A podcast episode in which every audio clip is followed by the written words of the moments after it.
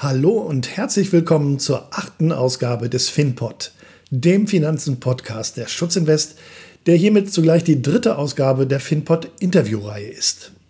Mein Name ist Jens Kregelow und die heutige Ausgabe habe ich am 21. November 2018 aufgezeichnet. Zu meiner großen Freude hat sich hierfür zum zweiten Mal Raimund Brichter als Gesprächspartner zur Verfügung gestellt. Raimund Brichter ist Diplomvolkswirt, Buchautor, Finanzratgeber und den meisten Fernsehzuschauern bekannt als das Urgestein, als das Gesicht der NTV Telebörse. Wir beleuchten in der heutigen Ausgabe im gemeinsamen Gespräch für Sie die Chancen, aber vor allem auch die Risiken von verschiedensten Kapitalanlagen. Zudem klären wir, ob es überhaupt risikolose Kapitalanlagen gibt, welchen Irrtümern bei dieser Einschätzung wohl immer noch die meisten Menschen aufsitzen und wie man damit umgehen kann. Lauschen Sie also nun gerne unserem gemeinsamen Gespräch und entschuldigen Sie Nebengeräusche, die sich aus der Tatsache ergeben haben, dass wir das Interview in einem Café in den durchaus belebten Rheinhallen in Köln geführt haben. Ich wünsche Ihnen wertvolle Erkenntnisse und stehe Ihnen für alle sich daraus ergebenden Fragestellungen wie immer gerne zur Verfügung. Also, los geht's! Lieber Raimund, zunächst einmal herzlichen Dank dafür, dass du dir heute am 21. November 2018 nun schon zum zweiten Mal Zeit nimmst, um für unsere Zuhörerinnen und Zuhörer mit mir hier in den Rheinhallen in Köln kurz vor deiner nächsten Live-Sendung der NTV Telebörse über wichtige Finanzfragen zu sprechen. Das mache ich doch gerne. Liebe Zuhörerinnen und Zuhörer, wenn Sie noch nicht die Gelegenheit hatten, den ersten Interview-Finpod mit Raimund Brichter unter anderem über sein Buch Die Wahrheit über Geld und sein wahre Werte-Depot zu hören, finden Sie diesen auf allen gängigen Podcast-Kanälen, in den Podcast-Apps, auf YouTube und natürlich auch auf der Schutzinvestor-Homepage oder ganz kurz unter finpod.de. Ich kann Ihnen auch diese Folge wirklich nur wärmstens ans Herz legen. Heute aber möchte ich mit Raimund Brichter über die Chancen und vor allem Risiken von verschiedensten Kapitalanlagen sprechen und bin gespannt auf seine Einschätzung. Und bevor wir das weiter ausführen, möchte ich gerne mein, äh, nennen wir es mal, Mantra äh, an den Beginn stellen. Es gibt keine Kapitalanlage ohne Risiken bis hin zum möglichen Totalverlust. Ich persönlich möchte gerne mit Menschen zusammenarbeiten, denen das bewusst ist, beziehungsweise die Interesse daran haben, ob gerade durch das Anhören dieses Podcasts hier, ob beispielsweise durch das direkte Gespräch mit mir oder auch das regelmäßige Verfolgen der NTV Telebörse, Ihr Finanzfachwissen auch dahingehend zu vertiefen, sich dieser allgegenwärtigen Risiken bewusst zu werden und dann auf Basis einer solchen Aufgeklärtheit eben ganz bewusste Entscheidungen zu treffen. Nun möchte ich aber auch ins Gespräch mit Raimund einsteigen. Raimund, vielleicht vorab, da ich ja meinen Standpunkt hierzu bereits verdeutlicht habe, gibt es in deinen Augen noch, beziehungsweise generell Kapitalanlagen ohne Risiken und wenn ja, welche? Die Gegenfrage wäre, gab es die jemals? Ich sage, genau. die gab es nie. Es hat jede Kapitalanlage schon immer ein Risiko gehabt. Es wurde teilweise jahrzehntelang vorgegaukelt, dass es risikolose Kapitalanlagen gibt. Ein Beispiel sind die Bankeinlagen, die man ja äh, früher als äh, Bargeldersatz ähm, tatsächlich gewertet hatte und gesagt hat, das ist genauso gut wie Bargeld.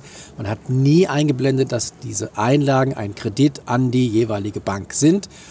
Das scheint sich jetzt langsam schon zu ändern. Also da gibt es eine Risikoeinschätzung bei Staatsanleihen. Ein weiterer, ähm, ja, äh, eine, eine weitere Anlage, die früher als risikolos eingestuft wurde, auch da geht es in die Richtung Risikobewusstsein.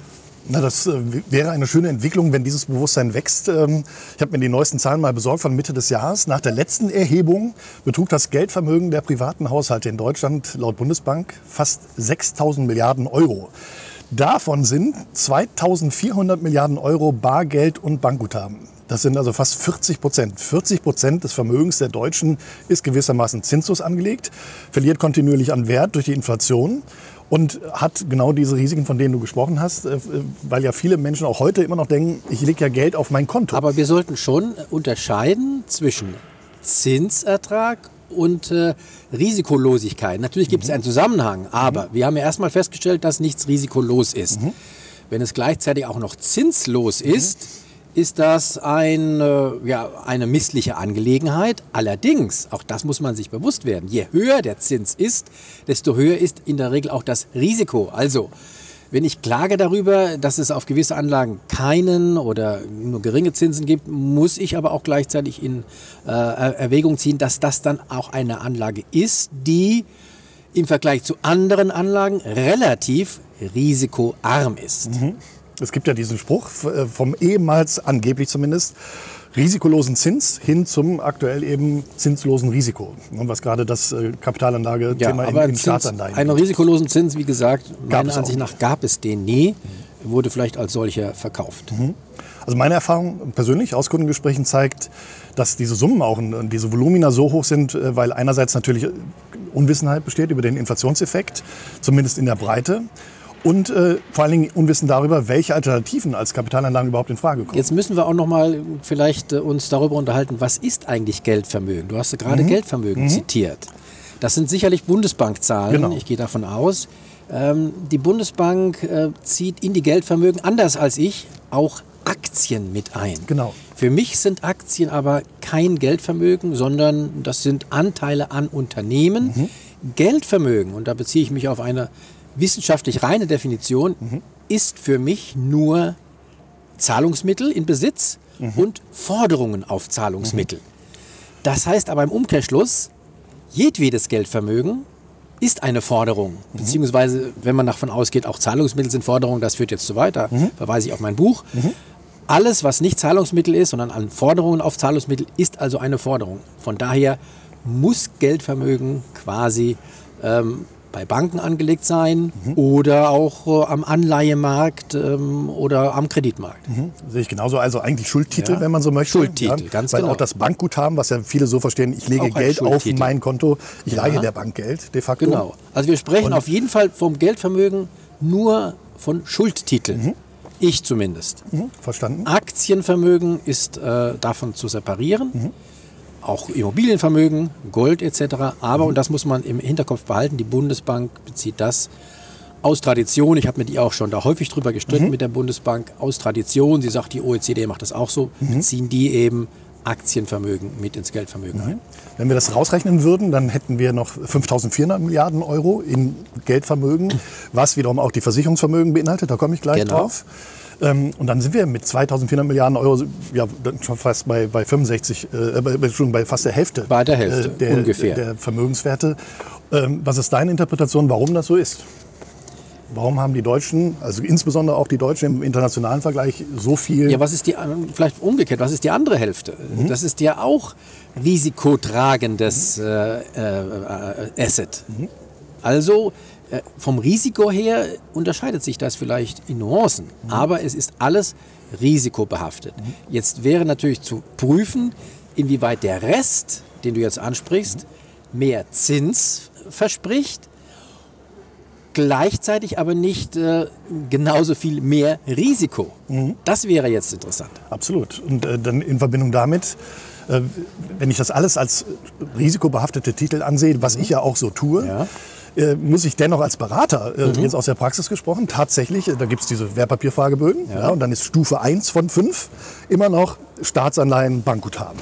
Ja, das ist also, da kann ich eine Meinung haben oder wir beide eine Meinung haben, die davon völlig abweicht. In der Beratungssystematik, in der, in der Beratungsart muss ich das, dem quasi folgen ja. und müsste theoretisch, ich tue es natürlich nicht, weil ich trotzdem über die Risiken aufkläre, aber müsste theoretisch diese Dinge als risikolos ansehen und könnte anders damit verfahren als mit anderen Kapitalanlagen. Das ist ja vielleicht auch ein Grund, weil jetzt kommen wir auf deine Frage zurück. Äh, du, du, fragtest, warum ist das so? Warum liegt so viel in diesen, in diesen Bankguthaben drin?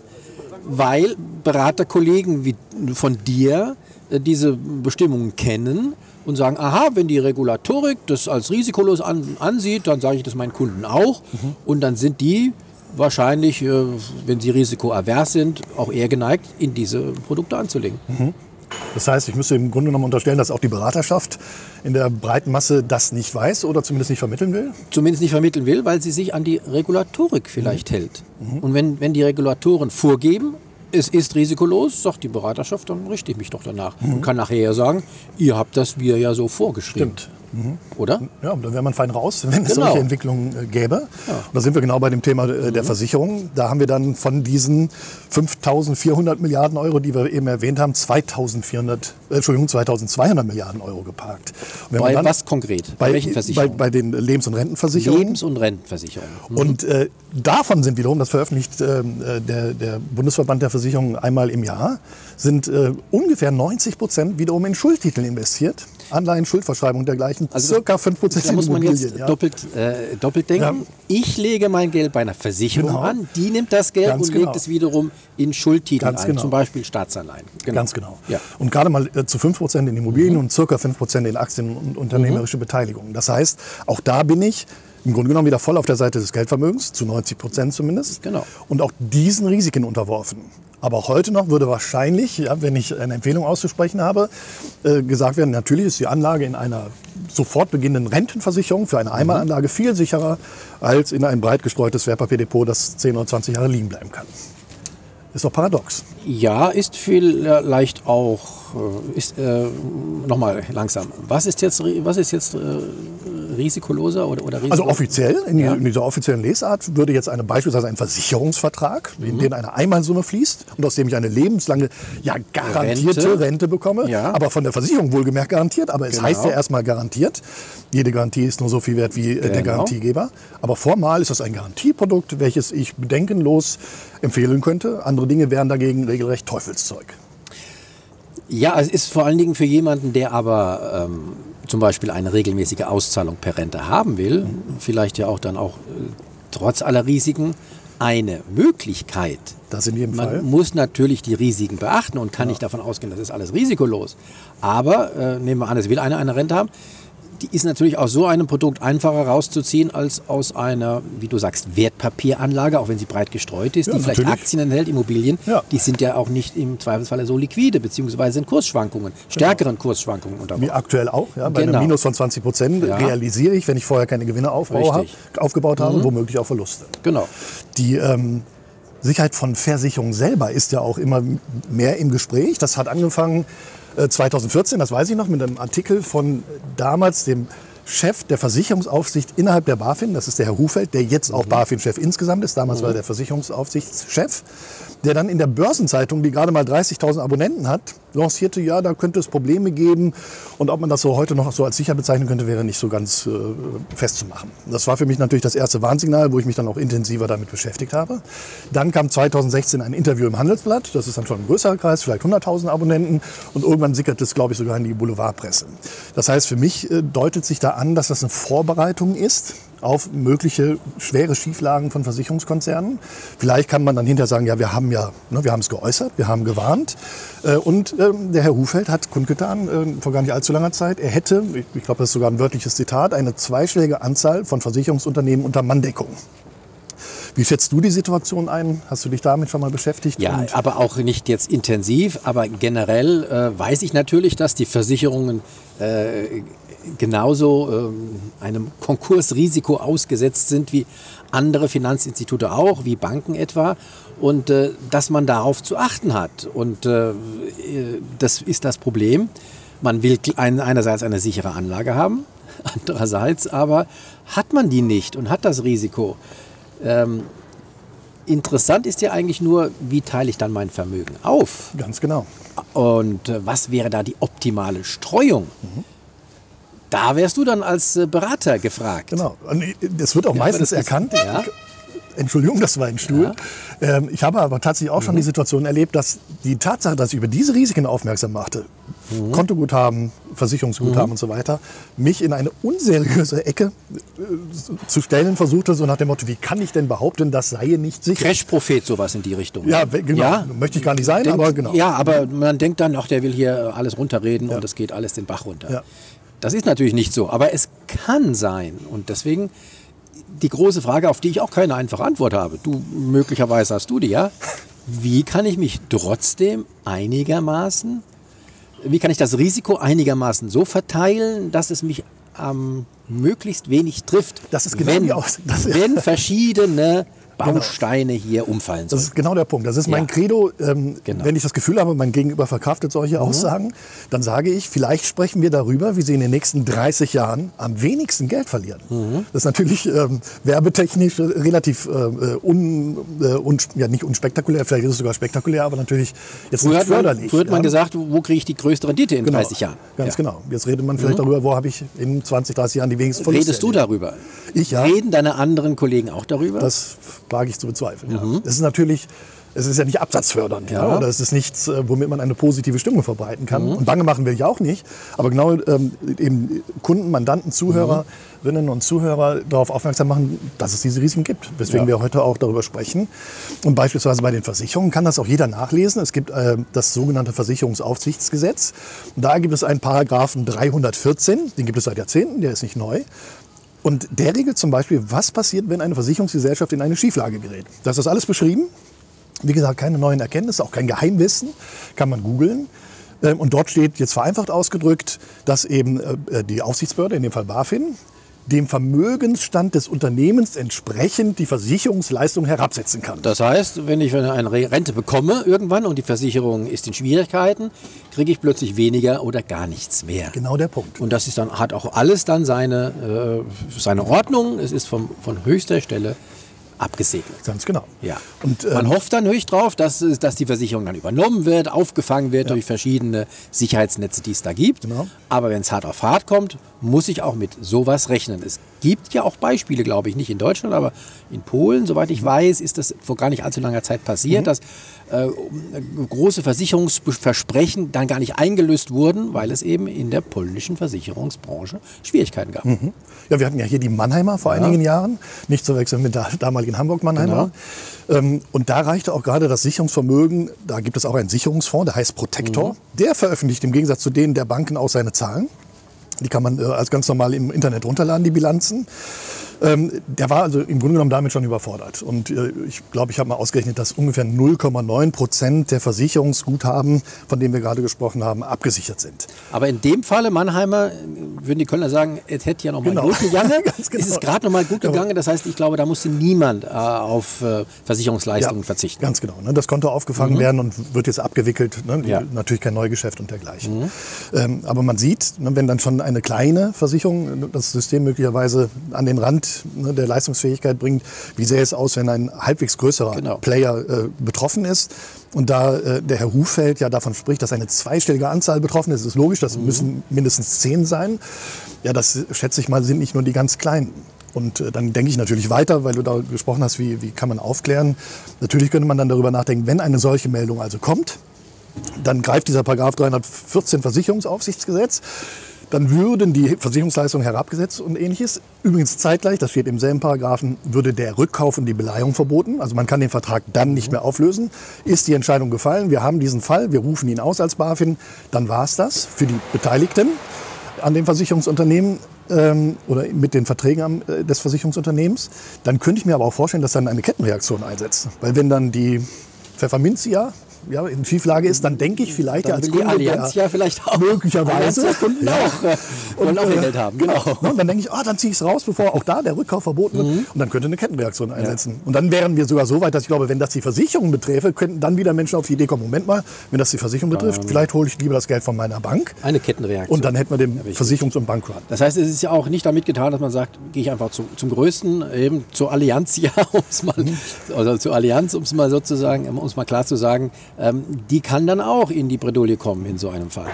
Vielleicht ist sie dann systemrelevant ja. und wird doch noch irgendwie aufgefangen. Aber ich glaube, wenn es sie betrifft, dann, dann hat es andere erst recht äh, betroffen. Also du würdest äh, empfehlen, wenn dann doch zu den ganz Großen zu gehen? Äh, nein. Nein? also und vielleicht, oder andersrum gesprochen, mhm. wenn wenn es müsste, also wenn der Zwang herrschen würde, ich müsste eine Gesellschaft auswählen, mhm. dann würde ich natürlich nach Finanzkennzahlen gehen. Okay. Also dann aber auch mhm. erstmal nicht nach formaler Größe, sondern mhm. nach Finanzkennzahlen, ja. da eine wirklich ausführliche Analyse mhm. betreiben. Das geht heute auch relativ einfach. Viele Versicherungen äh, ja, veröffentlichen diese Zahlen, manche auch nicht. Ja. Dann auch gibt es Übergangsregelungen, die jetzt äh, von, von der Versicherungsaufsicht eingeführt worden sind, womit sich Versicherungen Erleichterung verschaffen können, um nicht in diesen Fall einzutreten. Mhm. Auch das kann man relativ gut noch untersuchen, aber dann gibt es irgendwann äh, Detailinformationen, die nicht mehr veröffentlicht werden, weil dann ja sonst genau das passieren könnte, dass die Leute sagen, oh Mensch, meine Gesellschaft gehört zu diesen 10, 12 vielleicht. Ähm, äh, die interessante Frage, die sich hier anschließt für mich ist, äh, und korrigiere mich, wenn ich ja falsch informiert bin, das kann sein, dass selbst eine gesunde Versicherung in so einem Fall, wenn die Versicherungsaufsicht sagt, wir haben hier einen Notfall, mhm. dass selbst eine gesunde Versicherung dann ihre Versicherungsleistungen kürzen muss? Ja, wenn, also wenn dieser Wenn- Not, es, ja. äh, wenn der Notfall ausgerufen wird, dann müsste ja, ich meine, das macht die BaFin ja nicht aus Spaß, Ja. dann müsste ja tatsächlich eine ernste Situation vorhanden sein. Genau, Aber eine, eine ist systemübergreifend ernste Situation. Ah, okay. Das meinte ich jetzt. Ah, okay. Nicht äh, eine, ist einzelne, eine gute Frage. Mhm. eine einzelne Versicherung, ja, das ist klar. Solange die gesund ist, wird es sicherlich Ja. nicht äh, der, ist der eine Fall sein. Aber wenn, wenn das System beginnt zu wanken, Mhm. könnte auch sein, dass eine eigentlich gesunde Versicherung ebenfalls betroffen Das ist. könnte sein. Ja. Mhm. Kann ich gar nicht ausschließen. Ne, Soweit hätte ich jetzt nicht gedacht. Äh, Beziehungsweise es es ist auch in Paragraphen 314 formuliert, dass die BaFin ungleichmäßig Mhm. agieren darf. Vielleicht betrifft das solche Fälle. Ja gut, dann, äh, dann wäre es sowieso zu spät. Also dann müsste man quasi ja heute entscheiden, dann gehe ich raus aus einem solchen Vertrag oder nicht. Da spielen dann wieder andere Faktoren eine Rolle. Ist mein Todesfall abgesichert? Wenn er abgesichert ist, kriege ich den Schutz woanders nochmal äh, auch für, für gleiche Genau. oder Ja. weniger Geld? Wie lange läuft es noch zum Beispiel? Wie lange läuft es noch? Habe ich noch den Gesundheitszustand? Was würdest du dann zum Beispiel raten? Wie lange, wenn eine Versicherung, äh, also Ja, das ist Ja. als Beispiel läuft die jetzt noch drei Monate. Ja, und na, ich würde okay. jetzt davon aus, also in drei Monaten wird die Versicherungsleistung fällig. Könnte man natürlich überlegen, glaube ich, dass in den nächsten drei Monaten eine Pleite kommt oder nicht. Nein, Wissen tun wir es immer Aber nehmen wir an, mal, mal, es geht um Jahre, fünf Jahre, zehn Jahre. Ja, dann, wird's, dann sind wir wieder auf der ganz normalen Risikoseite. Ja. Dann würde ich die Situation genauso darstellen. Was sind die Chancen und Risiken? Chancen sind relativ gering, Risiken äh, durchaus messbar. Und dann muss es wieder die Entscheidung natürlich des Einzelnen sein, bleibe ich jetzt drin, mit, auf Basis dieses Wissens. Das kann ja auch sein, dass dann jemand sagt, nö, ich glaube, das passiert nicht und hoffe auch, dass es Er nicht passiert. drauf, ja. Und deswegen bleibe ich drin. Dann ist das für mich auch in Ordnung, weil er, er oder sie diese Entscheidung mit diesem Hintergrund dieser Information Glaskugel haben wir alle nicht. Genau. Ja, es kann sein, dass es schön. wirklich gut geht. Ja, das wäre schön. Ja. Genau. Sehr schön. Ähm, Wenn wir sehen, dass Sie ähm, äh, und zu dem Geldzähl Geldvermögen zählenden äh, Werte ja auch zu 5% bei den Versicherungen in Immobilien investiert sind, immerhin, äh, möchte ich kurz überlegen auf das Thema Immobilien.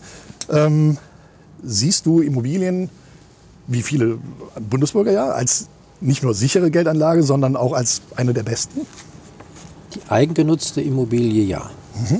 Denn das ist praktisch der Mietersatz, das ist das eigene Heim, das einem, äh, solange alles ordnungsgemäß läuft, niemand nehmen kann. Deswegen rate ich schon dazu, einen eigenen Immobilienbesitz für die eigene Nutzung aufzubauen. Wenn es dann um weitere Anlagen geht, dann sind wir jetzt im Bereich äh, Kapitalanlagen. Genau. Ich bin kein Immobilienfachmann, aber auch da äh, gibt es dann nicht nur die äh, Risiken, dass vielleicht die ein oder andere Immobilienfirma, in die man investiert, äh, pleite geht. Da gibt es dann auch die Risiken der Preisschwankungen. Immobilienpreise sind ja relativ hoch jetzt Ja. und die können dann auch mal sinken. Und es gibt die Risiken, dass diese Anlage nicht so liquide sind. Ne? Denn eine Immobilie lässt sich nicht so, dir nichts, dir nichts verscherbeln. Oder nur mit wenn hohen ich dann Verlusten, mal- wenn ich es wirklich von heute auf morgen Wenn ich machen mal müsste. Geld brauche, komme ich nicht so schnell an mein Geld. Ja? Ähm, Also unter diesen Einschränkungen würde ich auf jeden Fall auch eine Immobilie empfehlen. Priorität Eigen. aber zur Vermietung Nutzung. nicht. Ich persönlich nicht, aber das ist auch vielleicht mein, äh, mein eigenes, äh, meine eigene Erfahrungswelt. Ich finde es ehrlich gesagt zu kompliziert, äh, eigene Immobilien zu haben, die zu vermieten, mich mit den Mietern auseinanderzusetzen. Klar, das kann man dann wieder abgeben, da muss man wieder dann äh, Immobilienverwaltung bezahlen, bezahlen, und ja. so weiter und so Ja. fort. Also ich persönlich äh, finde das einen zu, einen zu großen Aufwand. Aber es gibt Leute, die schon seit Jahrzehnten im Immobiliengeschäft tätig sind, die sowas gerne machen, die auch gerne Immobilien äh, vermieten und gerne mit den Mietern in Kontakt sind. Warum nicht? Ja. Für äh, die geneigte Zuhörerin oder den geneigten Zuhörer, dazu habe ich auch äh, schon mal einen Podcast veröffentlicht, speziell zu den Risiken von Immobilieninvestitionen, um auch das einmal zu beleuchten. Ähm, ich komme jetzt so ja, fast äh, etwas exotischeren, bevor wir uns äh, dem Wertpapierthema nochmal zuwenden.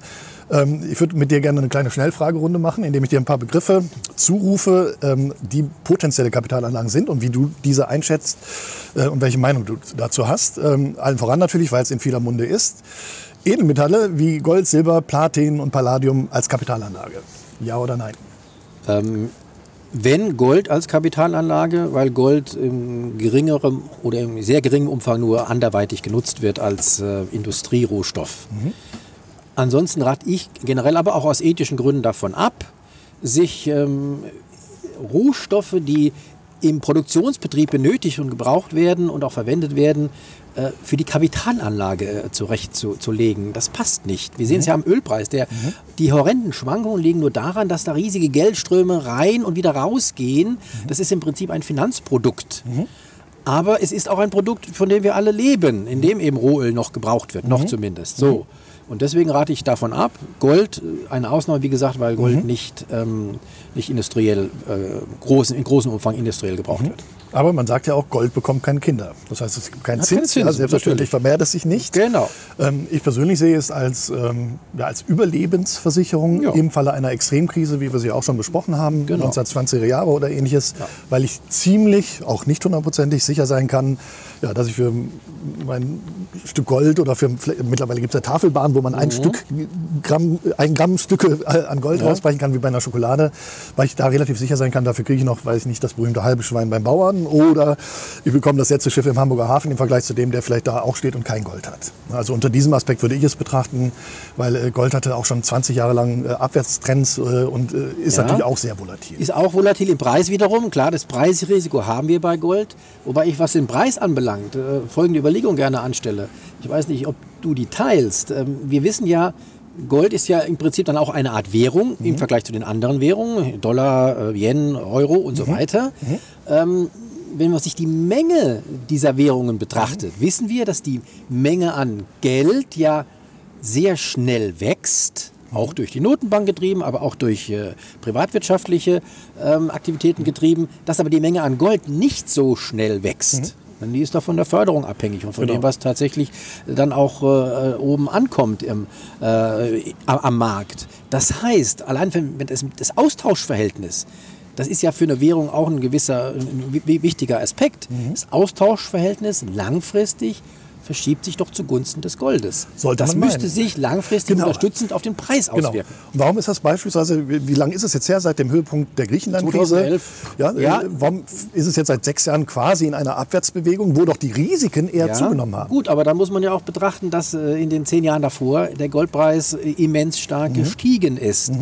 Und äh, rein markttechnisch ist das eine aus meiner Sicht völlig normale Entwicklung. Nach einem horrenden Preisanstieg gibt es eine durchaus auch jahrelang anhaltende Beruhigungsphase. In der sind wir noch. Das passt gerade perfekt äh, dazu, ähm, weil ich heute nochmal natürlich die, die Meldung dazu auch gelesen habe und in den letzten Tagen Bitcoin das gleiche Spiel. Ähm, äh, Im Dezember 2017, ich glaube um die 20.000 Dollar, jetzt unter Mhm. 5.000 oder 4.500 Dollar. Was hältst du von Bitcoin und Co.? Als, Kapitalanlage. Kapitalanlage. Ja, nicht als Technologie mit der Genau, das lassen wir mal Genau. außen vor. Ja. Mhm. Als Währung wird es ja immer bezeichnet, als Währung auch nicht, weil Währung nicht nur Anlagefunktion hat, sondern auch Transaktionsmittel Mhm. sein muss. Und dazu taugt der Bitcoin nicht, weil die Preisschwankungen so groß sind. Und Ja. es ist kein verlässliches Zahlungsmittel. Das sieht man ja auch als Zahlungsmittel. Hat er sich noch nicht durchgesetzt, wird er sich auch nicht durchsetzen. Mhm. Als Anlageobjekt sehr riskant, Mhm. eher spekulativ. Zumal wir alle wissen, klar, die, die Zahl der Bitcoins ist nach oben begrenzt, im Unterschied zu den, zu den äh, normalen Währungen, die wir Euro, Dollar oder, oder Yen nennen. Ähm, aber es ist nichts. Es ist genauso wenig wie bei diesen Währungen als Gegenwert. Ja, im Grunde genommen nur Glaube. Nur Ja. Glaube und eine, eine Formel und, eine Rech und, und Rechenschritte. Da, darin ähnelt es durchaus dem Fiat-Geld. Da ist auch nichts oder nicht viel dahinter. Äh, mit dem Unterschied, dass es nicht so stark vermehrbar ist. Also in, insofern ein kleiner Vorteil für den Bitcoin. Vielleicht als kurze Erläuterung, äh, Fiat verbinden manche mit einem Ja. Automodell. Nein. Du meinst, Ich meine Geld, äh, ich weiß nicht, wie, wie bibelfest du bist. ähm, äh, laut Testen Bibel hat das ja, lieber nicht. hat ja Gott äh, mal gesprochen, es werde Licht. Fiat Lux hieß das, heißt das in der Bibel auf Lateinisch. Und äh, die äh, Experten wissen, dass Geld im Prinzip ähnlich entsteht. Mhm. Banken oder wer auch, Banken und Notenbanken sagen, es werde Geld. Mhm. Und damit entsteht Geld. Und deswegen heißt Geld Fiat-Geld. das erläuterst du übrigens in dem Buch wirklich Ja. hervorragend.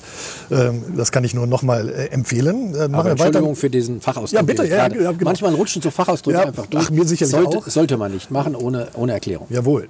Ähm, weiter im Staccato, Edelsteine allgemein, beziehungsweise Diamanten im Speziellen als Kapitalanlage. Da kann ich überhaupt nichts zu sagen. Habe ich mich Okay. noch nie mit beschäftigt. Kunst. Gemälde, Fotografien, Skulpturen. Genauso, genauso. Ja. Was ich da interessant finde, immer wieder ist so ein, so ein wenn ich, wenn ich Eduard Camignac sehe, Mhm. Der Großteile seines privaten Vermögens, interessanterweise managt er Multimilliarden mit seinen Fonds äh, von Paris aus, aber Großteile seines privaten Vermögens in Kunst investiert hat. Also jetzt kann man natürlich sagen, er ist Liebhaber, vielleicht weiß aber auch er mehr und sagt, ja. hat einen Grund, warum er nicht ebenso wie seine Fonds investiert. Gilt aber ähnliches wie für den Immobilienmarkt. Die Preise dort schwanken sehr stark. Mhm. Und wir alle wissen, wenn äh, wenn eine Rezession, eine Depression herrscht, äh, sind die Geldbeutel zugeknüpft mhm. und dann fallen auch die Kunstpreise weltweit. Mhm. Ich habe dann mein Bild, kann mhm. es angucken, aber ich kann es äh, nicht oder nur zu ungünstigen Bedingungen zu Geld machen. Ja, und schon gar nicht essen. Ja. Dürfte zumindest nicht schmecken. Ja. Last but not least, Oldtimer als Kapitalanlage. Ja, es ist eine Spielerei, aber auch nur für einen, der der wirklich damit umgehen kann. Das ist auch sehr, pflege, auch sehr pflegeaufwendig. Ja. Noch viel aufwendiger als eine Immobilie. Das denke ich auch. Ja. Dankeschön. Ähm, zum Schluss schlage ich das letzte Mal nochmal den Bogen zum äh, Thema Geldvermögen der Deutschen. Ich bin mit dir einer Meinung, dass man da Aktien und, und Investmentvermögen, wenn es nicht in Schuldtitel investiert ist, nicht dazuzählen sollte. Aber äh, weil die Bundesbank es so das veröffentlicht macht. hat, äh, sind in diesem Bereich Aktien und Investmentfonds, Investmentfonds natürlich extrem breit gestreut. Das ist auch wieder Schuld teilweise genau, dabei, nämlich äh, Rentenfonds, Rentenfonds, Fonds, Anleihefonds, ja. Mhm. Ähm, aber immerhin in diesem, was heißt immerhin, vielleicht auch erkläglich wenig, äh, ähm, sind es 600 Milliarden Euro, was in dieser Definition des 6000 Milliarden Euro Geldvermögens bedeutet, dass äh, die Deutschen ganze 10 Prozent in dieser Art äh, investiert haben. Obwohl bekannt ist oder allgemein bekannt sein dürfte, dass gerade diese Kapitalanlagen ja langfristig die höchsten Renditen erzielt haben, auch inklusive aller Krisen und nach allen Steuern und Kosten. Ähm, also was ist deine Einschätzung äh, hierzu? Warum ist das Verhalten der Deutschen überwiegend so? Und siehst du Chancen dafür, dass sich dieses Verhalten wirklich mal deutlich oder gar nachhaltig verändern wird? Ja, es, das, dieses Verhalten ist ja Schwankungen unterworfen. Ähm, wir wissen alle, dass es äh, im Zuge der der Internetblase des Dotcom-Booms in Richtung Jahr 2000 ja. ähm, zu einer Verschiebung schon kam, dass dann jeder Aktien haben wollte. Ich weiß jetzt nicht die genauen Zahlen, mhm. aber es waren mehr Aktionäre vorhanden. Und das äh, platzte dann und dann platzte auch wieder äh, die, das Interesse an, an der Aktie. Ich halte das für einen ganz normalen Vorgang, mhm. den ich auch äh, anders als andere gar nicht beeinflussen will und nicht beeinflussen kann. Mhm. Das wird wieder so sein, wenn das nächste Mal jeder Taxifahrer mich auf Aktien anspricht, weiß mhm. ich, es wird Zeit, da wieder auszusteigen. Es war übrigens, das kann ich sagen, mhm. ähnlich im Bitcoin. Mhm. Ich habe Ende letzten Jahres äh, mehrmals von Taxifahrern oder auch von Hotelportiers Aha äh, wurde ich auf den Bitcoin angesprochen. Aha. Das war für mich auch ein Zeichen. Also jetzt erstmal Vorsicht, da ist jetzt wahrscheinlich bald die Luft am Ablassen. Die, die berühmte Milch, ja, genau. Milch. Milch, ich habe damals auch ja, Interviews gesehen, zum Teil aus Lateinamerika, wo Kioskbetreiberinnen so um die 60, 65 Jahre mhm. alt sagten, oh super, wir haben jetzt Bitcoin für 20.000 genau. Dollar gekauft, das geht auf 100.000 Dollar genau. und dann können wir endlich den Laden verkaufen und haben ausgesorgt. Also, also so, das sind, aber das wird jetzt äh, mit, mit der Aktienanlage ähnlich passieren. Also mhm. ich glaube nicht, dass sie hier groß einen großen Boom ähm, äh, in den nächsten Monaten oder ja auch äh, auf Jahresaufsicht von weniger mhm. Jahren erreichen wird. Aber irgendwann wird das wieder kommen, da bin ich sicher.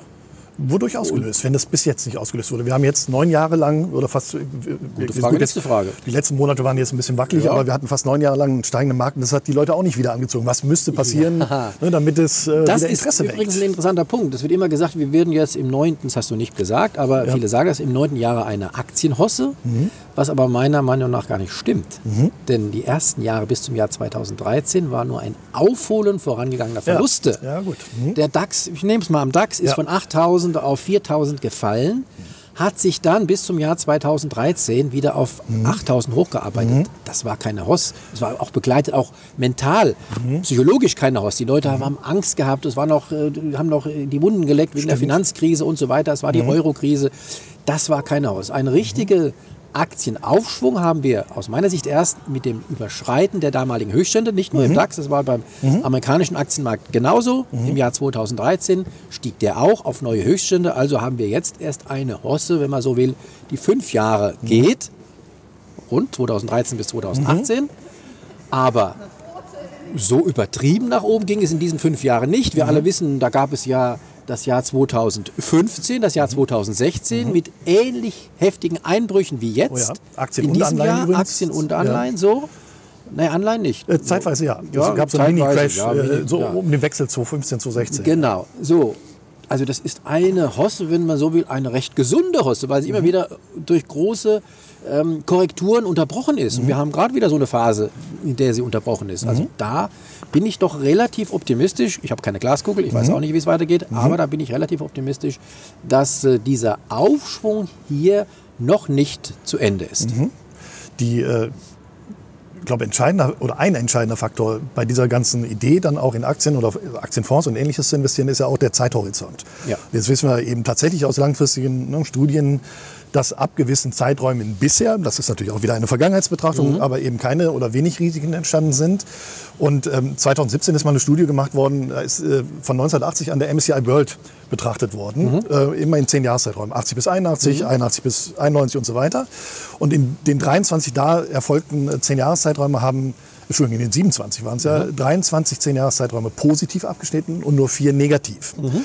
Ähm, dann gab es eine Untersuchung am US-Kapitalmarkt, den es ja mhm. quasi in der Form länger gibt, äh, nämlich über 215 Jahre von der Allianz, ähm, von 1801 bis 2016. Und da war es dann so, dass äh, Aktien auch nach, ähm, nach Inflation größtenteils sicherer waren als Anleihen.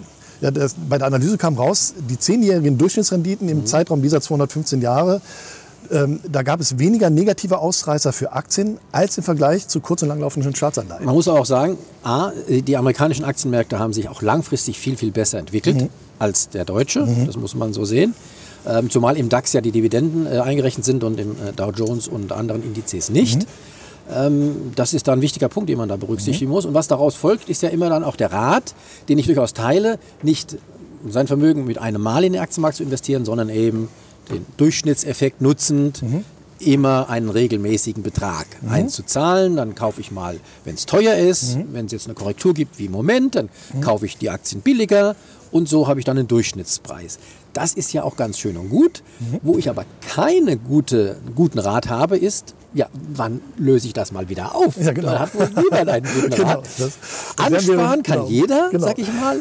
genau. Aber man muss ja auch mal irgendwann sagen, ich will mein Geld auch mal haben und wieder ausgeben. Ja, das kann natürlich dann mit dem Bedarf zusammenhängen, Rentenbeginn oder Richtig. nicht. Oder Davon muss man es dann abhängig machen. Genau, ja? Ganz genau. Ja. Und da finde ich interessant noch zu. Aber ähm, dann ist auch wieder die Frage, ist da gerade ein guter Zeitpunkt? Genau, genau, ganz ja. genau. Das, genau. Also dann müsste man vielleicht fünf Jahre mhm. vorher anfangen, wenn man es so weit im Voraus planen dann kann. Dann auch wieder eine, genau. eine regelmäßige Entnahme. Ganz genau. Ja, gibt es solche Pläne bei dir? Ja, gibt es. Klar, genau, das, das, geht bei, natürlich bei Fonds sogar technisch mhm. automatisch. Bei Aktien müsste man einzelne Stücke dann verkaufen. Genau. Genau. Aber was mache ich dann mit dem Geld? Dann lege ich es wieder, genau. auf dem Konto. Genau, dann habe ich es wieder Konto. unsicher. Oder Bargeld, genau. Ja. ja. Das ist das Dilemma. Das es, muss natürlich jeder für sich selber entscheiden. Es gibt ja. keine Patentlösung. Ja. Und die ähm, ähm, äh, äh Studie zeigt auch, ähm, Time ist wichtiger als Timing. Das heißt, ähm, pardon, wir haben hier ein bisschen ja, wir sind hier im, im Café, da ist Wir sind in den Rheinhallen, da, da, geht ein bisschen was äh, genau. ab. Ähm, Time statt Timing wollte ich noch kurz erwähnen mhm. zum Schluss. Ähm, das fand ich sehr interessant. Da gab es 2016 eine Studie von Fidelity, die untersucht haben, die Entwicklung des MSCI Europe mhm. von Einführung des Euros, erst 1.99 als Papier, äh, auf, auf, dem Papier, bis dann 2016. Und was aus 1000 Euro geworden wären, wenn man in den MSCI Europe, also den europäischen Aktienindex, investiert hätte. Und dann wären daraus 1992 Euro geworden, also eine knappe Verdopplung. Dann haben die untersucht, von wegen Timing, dieses mhm. Versuchen, wann erwische ich den tiefsten oder höchsten Zeitpunkt.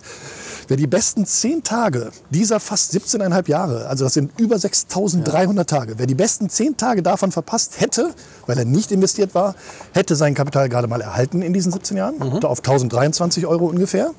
Und wer an den besten 40 Tagen nicht investiert gewesen wäre, hätte nicht nur nichts gewonnen, sondern hätte zwei Drittel seines Kapitals verloren mit einem Endstand von 324 Euro. Das heißt, Euro. so Deutsch, Timing kann man vergessen. Genau. Man soll es nicht probieren. Genau. Und deswegen regelmäßig einzahlen. Jawohl. Das ist schon klar. Und dann regelmäßig auszahlen sind wir uns auch einig, wenn es dann eben Zeit wird. Genau. Ja, und möglichst auch im Voraus. Genau, aber das ist noch nicht, das ist immer noch die Frage, was mache ich mit dem Geld? Genau, das, das ist ja genau. Wie soll ich dann ausgeben? Ja. Klar, wenn ich es ausgebe für meinen Lebensunterhalt brauche, ja. ist es kein Problem. Ja. Aber wenn nicht, genau. wenn ich vorher ja anfange, was aus Risikoaspekten, ja, haben wir gerade gesagt, sinnvoll ist. Ja. Oder sein kann. Ja, wie lege ich es dann an? Genau. Und da erinnere ich mich da, an Hast einen, du da in eine Damit Sie ja wieder wissen, was passiert bei den Banken. Ja. Wenn sie pleite gehen, ist die Antwort relativ einfach. Richtig. Dann, dann wäre sogar erstmal noch Bargeld besser. Mhm. Das kann zwar zu Hause geklaut ja. werden und so, aber ne, dann wäre die Bankfiliale nicht geschlossen oder ich jetzt äh, in irgendeiner mhm. Form. Aber natürlich wären wir in solchen Szenarien wieder bei, äh, bei Gold und Co. Ja. Aber äh, da erinnere ich mich an einen Kunden, äh, als ich bei der Dresdner Bank äh, Wertpapierberater war, der war über 90, mhm. äh, sehr schwerhörig. Also das heißt, wenn ich ihn beraten habe, wurde die gesamte ja. Filiale, was da so gerade passierte. Und der begegnete mir auch in äh, Düsseldorf Unterrand mal in der Straßenbahn und stellte mir ebenfalls Fragen. Damit unterhielten wir dann die ganze Straßenbahn, aber das war für ihn in Ordnung.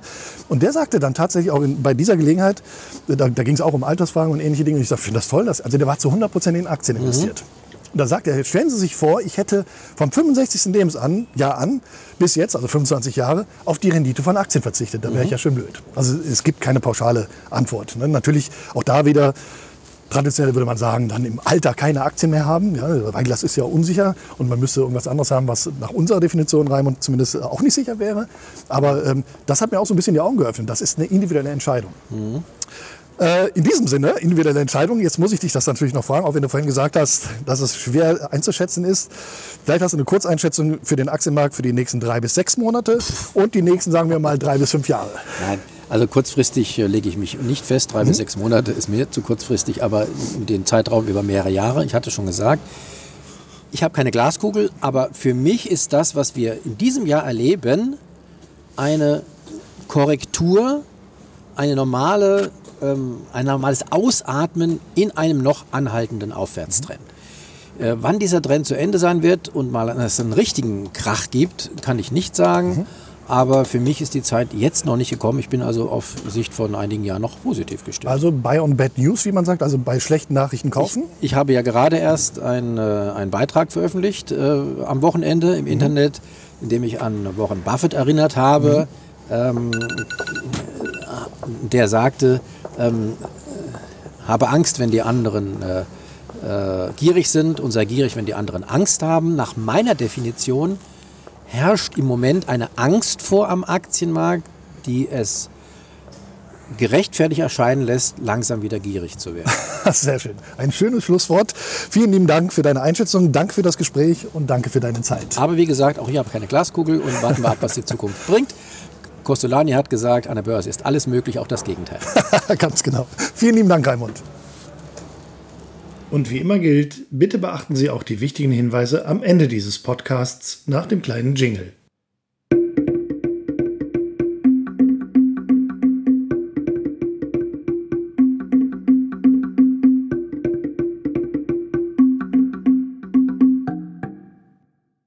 Nun noch einige wichtige Hinweise für Zuhörerinnen und Zuhörer des FinPods, des Podcasts der Schutzinvest. Die Schutzinvest GmbH und Co. KG ist im Rahmen der Anlageberatung nach 1 Absatz 1a Nummer 1a Kreditwesengesetz und der Anlagevermittlung gemäß 1 Absatz 1a Nummer 1 Kreditwesengesetz als vertraglich gebundener Vermittler gemäß 2 Absatz 10 Kreditwesengesetz ausschließlich im Namen für Rechnung und Unterhaftung der Finet Asset Management AG tätig. Dieser Podcast dient nur allgemeinen Informationszwecken zu diversen Finanzthemen. Der Podcast stellt somit keine Finanz-, Versicherungs-, Anlage-, Steuer- und/oder Rechtsberatung dar und ersetzt somit eine solche auch nicht. Im Gegenteil, das Hinzuziehen eines entsprechenden fachlichen, rechtlichen und oder steuerlichen Beraters wird dringend angeraten vor entsprechenden Entscheidungen ihrerseits. Auch beinhaltet dieser Podcast keinerlei Einladung, Anregung, Empfehlung und oder Aufforderung zum Kauf, Zeichnen, Halten, Verkaufen oder sonstigen Handel von Wertpapieren, Derivaten, Finanzinstrumenten, Immobilien, Edelmetallen, Sachwerten also schlichtweg jedweder materiellen oder immateriellen Sache und soll auch nicht so verstanden werden. Gleiches gilt für den Abschluss, den Wechsel, das Stilllegen und oder die Kündigung eines Versicherungsvertrages. Alle Angaben und Informationen erfolgen ohne Gewähr. Es wird kein Anspruch auf Aktualität, Richtigkeit oder Vollständigkeit erhoben. Weitere wichtige Angaben wie das Impressum und die Datenschutzerklärung der Schutzinvest entnehmen Sie bitte der Internetseite www.schutzinvest.de-impressum.